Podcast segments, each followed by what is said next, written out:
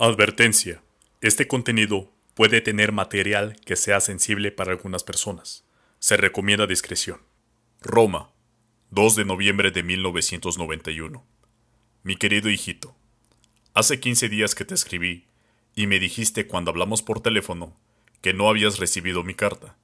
Por eso te escribo esta nueva carta y te la mando por correo especial para tener la seguridad de que te llegue. Espero que estés bien de salud Cuídate mucho y estudia para que aproveches bien tu tiempo, porque cuando tú seas grande, este esfuerzo y este sacrificio que estamos haciendo te va a servir muchísimo para tu trabajo. Yo ya estoy mejorcito de mi enfermedad del hígado. Ya pasó el peligro, y ahora tengo que cuidarme bien para que no se vaya a hacer el cáncer en el hígado. Aunque estuve muy mal, Dios nuestro Señor y la Santísima Virgen me ayudaron y pude salir adelante. En esta carta te mando 150 libras para que compres tu juego y con las otras 50 compres algunos cassettes o lo que tú quieras. Cuando los recibas, me escribes para saber que los has recibido y también me dices qué es lo que quieres comprar de Reyes y cuánto cuesta para mandarte el dinero con tiempo. Tu mamá y, se censura un nombre, me han escrito y me dice que están muy bien, aunque te extrañan como es natural, pero están muy contentos porque tú estás aprendiendo bien tu inglés y las matemáticas. Ya sabes que en cuanto me den unos días libres en la compañía, posiblemente para fines de enero, yo te mando el billete para que vengas a España a pasar unos días conmigo. Tengo muchas ganas de verte y de platicar contigo, pues ya tú ves que yo estoy por aquí solito, siempre en el trabajo, y no tengo a nadie a quien contarle mis cosas. A ti, aunque eres chico, yo te platico y te cuento todas mis cosas, porque además de quererte con todo mi corazón, te veo como un amiguito mío. Todos los días le pido a la Virgencita que te cuide y que seas un hombrecito muy bueno con Diosito y con todos sus semejantes, para que cuando te mueras te vayas a gozar de Dios con Jesucito allá en el cielo. Me dio mucho gusto saber que estás muy contento con tu bicicleta. Cuídala, para cuando te vayas para México, la puedas vender y comprar otra allá. Dile a la señora, se censura otro nombre, que yo tengo mucho interés de que te preparen muy bien para tu primera comunión, y que si es necesario pagar algunas clases especiales, me diga, cuando tú me escribas, para mandarle el dinero. Bueno, mi hijo, te mando mil besitos y abrazos, y mi bendición, para que Dios te haga muy bien. Un abrazo de tu papá. Firma Jaime Alberto González. Quizá te preguntes ¿Quién es Jaime Alberto González? Pues bien, Jaime Alberto González era un nombre falso, uno de tantos nombres falsos que usó Marcial Maciel para ocultar su identidad, y esta carta en específico va dirigida a su hijo José Raúl, y con esto te doy la bienvenida a Relatos Macabrosos.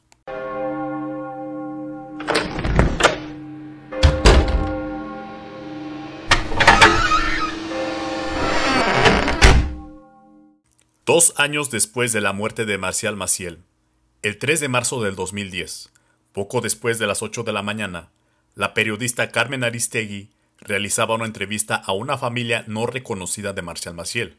Sus integrantes son Blanca Estela Lara Gutiérrez, esposa de Maciel, Omar González Lara, hijo adoptivo de Maciel, José Raúl y Cristian González Lara, hijos que tuvo Maciel con Blanca Estela. Esto fue lo que salió a la luz. Después de un matrimonio fallido en Sinaloa, una joven Blanca Estela Lara, de 19 años y madre soltera de un pequeño bebé llamado Omar, conoce a un tal José Rivas, de 56 años, en Tijuana. Él le dijo que era viudo y que estaba buscando una muchacha para poder formar una familia. Le dijo a ella que él trabajaba en la compañía Shell. Blanca le comenta sobre el hijo que tiene y Rivas le dijo que esto no representaba ningún problema, que lo iba a adoptar. Blanca aceptó. El verdadero nombre de José Rivas era Marcial Maciel de Gollado.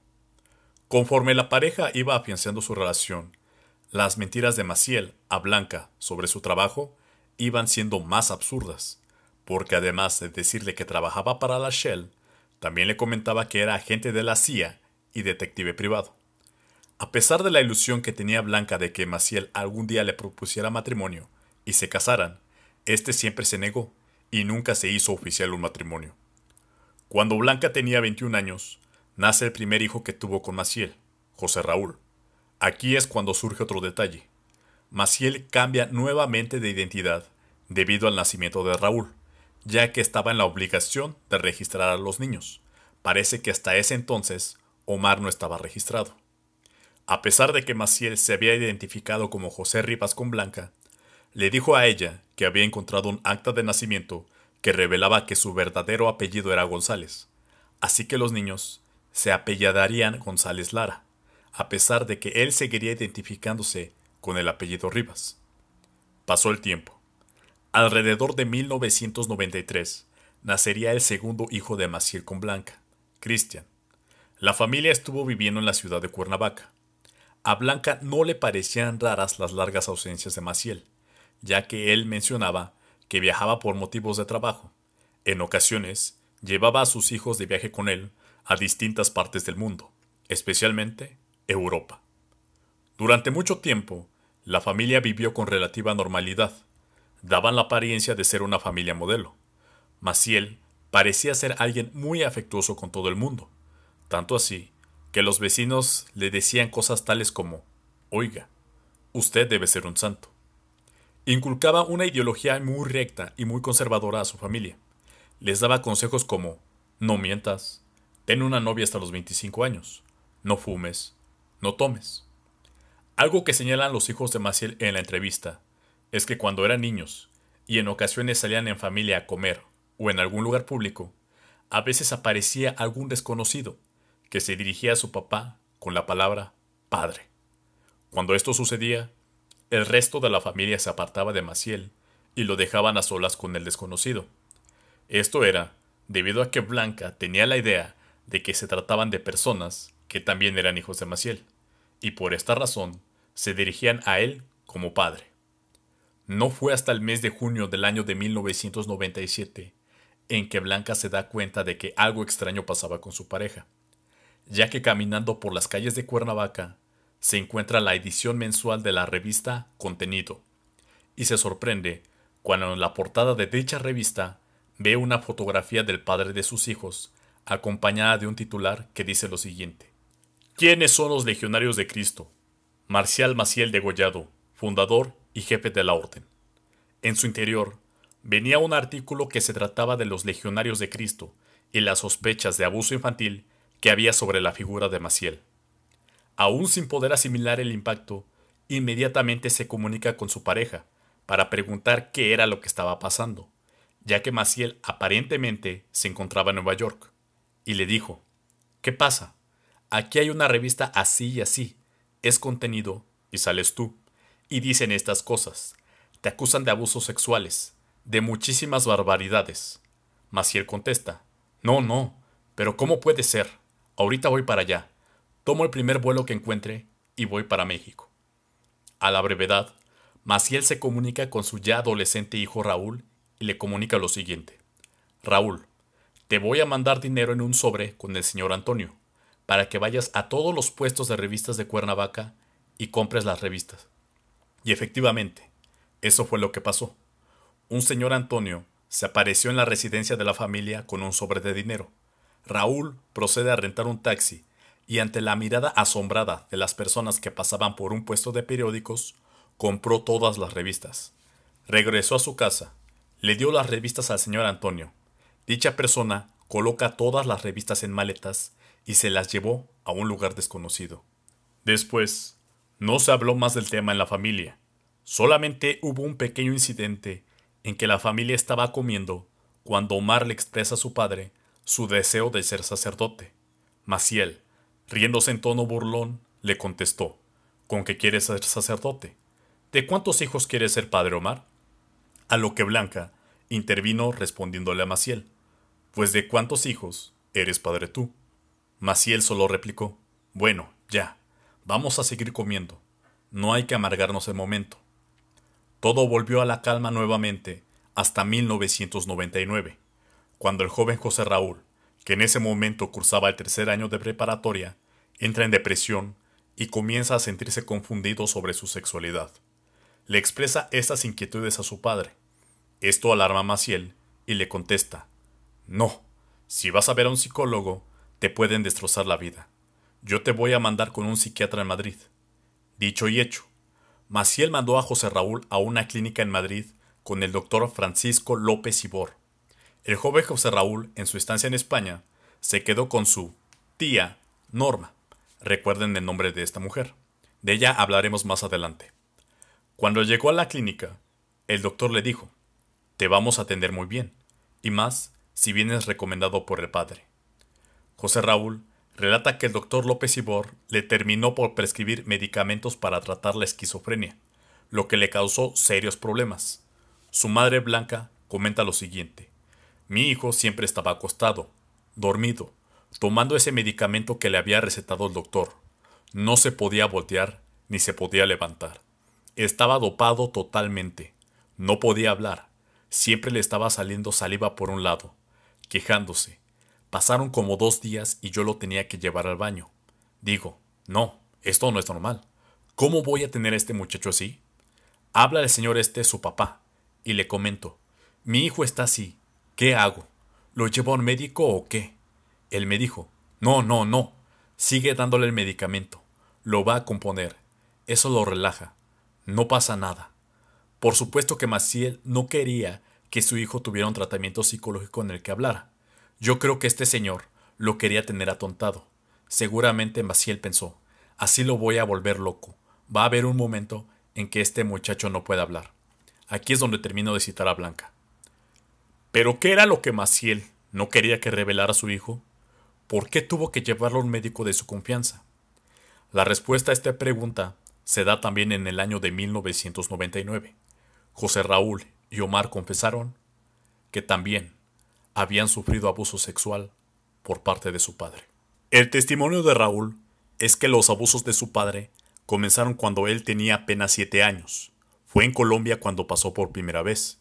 Estaba en una habitación recostado en el regazo de su padre cuando Maciel le baja la ropa interior e intenta abusar de él.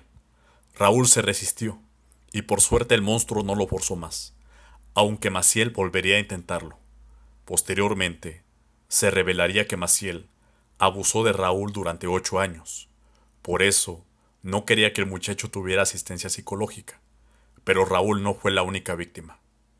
Su hijo adoptivo Omar también revelaría que Maciel abusó de él en Madrid.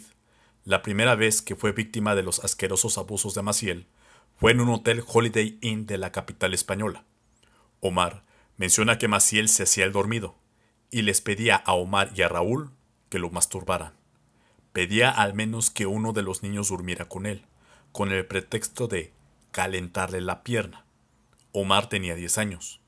Además de esto, el desagradable personaje pedía que le sacaran fotos masturbándolo, y se quedaba con esas fotografías. Se hacía el dormido, y Maciel les decía que su tío le hacía lo mismo cuando era niño, y que todas estas barbaridades eran una especie de ensayo. Al poco tiempo, Blanca se separó de Maciel y sacó adelante a los niños. Afortunadamente, Christian, el menor, se libró de los horrores de Maciel, ya que el horripilante hombre también tenía planes para él, debido a que Blanca menciona en que en un momento Maciel le sugirió lo siguiente. Préstame a Christian, nena, a ver si cuando Christian tenga unos ocho añitos me lo prestas para que me lo lleve a Irlanda, para que también se prepare como Raúl. En la entrevista, no solo se reveló el abuso que cometía Maciel contra sus propios hijos, sino que también que los drogaba cuando eran pequeños con unas pastillas conocidas como Darboset. El Darboset contiene una combinación de propoxifeno y acetaminofén. El propoxifeno pertenece a un grupo de medicamentos llamados analgésicos narcóticos. En el 2010 este medicamento fue retirado por parte de autoridades sanitarias en Estados Unidos debido al propoxifeno. Maciel les daba esto a sus hijos, diciéndoles que eran vitaminas. La familia mantuvo el anonimato hasta la revelación que hicieron en la entrevista de Carmen Aristegui del 2010, pero esta no fue la única familia que tuvo Maciel, y aquí te voy a pedir que recuerdes a la tía Norma. El 13 de septiembre del 2009, la periodista Idoya Sota publicó en el diario español El Mundo un reportaje donde se descubre la existencia de Norma Hilda Rivas Baños, la hija que Maciel tuvo con la mexicana Norma Baños. Norma Baños tenía 17 años cuando conoció a Marcial Maciel, a finales de la década de los 70. Ella era mesera en un restaurante de su natal Acapulco. Él se presentó como un broker de petróleo, referencia muy parecida a la que utilizó con Blanca Estela Lara de que trabajaba para la Shell. A partir de ahí, Norma y Maciel fueron pareja hasta que literalmente la muerte los separó.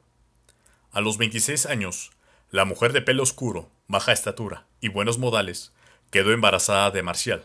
Su hija, Normita, también nació en Acapulco, al igual que su madre. Recibió el apoyo de Maciel en cuanto a estudios y formación. Las dos normas viajaban por todo el mundo con el fundador de los legionarios. Él solía presentar a Norma como una gran benefactora. Para ella, él era Raúl Rivas o simplemente don Raúl, como le gustaba que lo llamaran. Cuando madre e hija se enteraron de la verdadera identidad de Maciel, este empezó a esconderlas en diferentes casas de legionarios, sobre todo en Irlanda. Yo nunca habría elegido este camino para mi vida. Ni mi hija, ni yo supimos quién era realmente hasta el final. Revela Norma Baños en una intensa conversación con la periodista española en Madrid. En el mundo, Sota asegura que Normita, la hija de Maciel, recibió la primera comunión de nada más y nada menos que del propio Juan Pablo II, al igual que su supuesto medio hermano José, por lo que infiere que parte de la Legión de Cristo ya sabía de la existencia de estas dos mujeres y su relación con el fundador.